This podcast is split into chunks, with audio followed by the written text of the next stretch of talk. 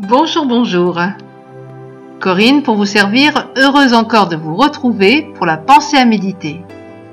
Et aujourd'hui nous allons parler de traces. Et quelles traces? 1 Corinthiens chapitre 10 verset 31 nous dit Faites tout pour la gloire de Dieu. Il y a quelque temps de cela, je discutais avec une femme qui fait des ménages pour gagner sa vie. Elle me partageait ses difficultés que je pouvais comprendre car j'ai moi-même, pendant un temps de ma vie, fait des ménages chez des gens. Elle me parlait de son ras-le-bol, de voir à quel point les gens étaient irrespectueux, par le fait par exemple de même pas tirer la chasse d'eau après leur euh, petite commission ou grosse commission, la femme de ménage étant là.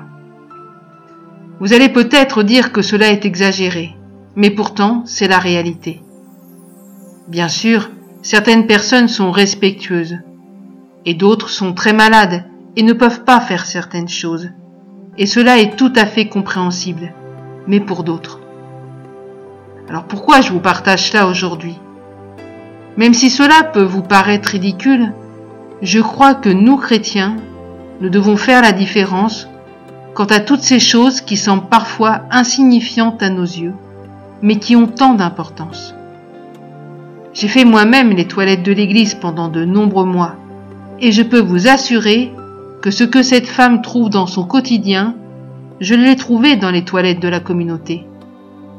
Je suis très terre à terre aujourd'hui, mais notre attitude vis-à-vis des autres passe aussi par là, dans ces endroits cachés aux yeux des autres.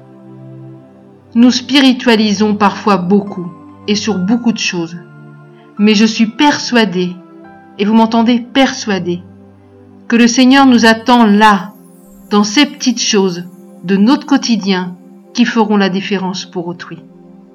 Je laisse cela à votre réflexion.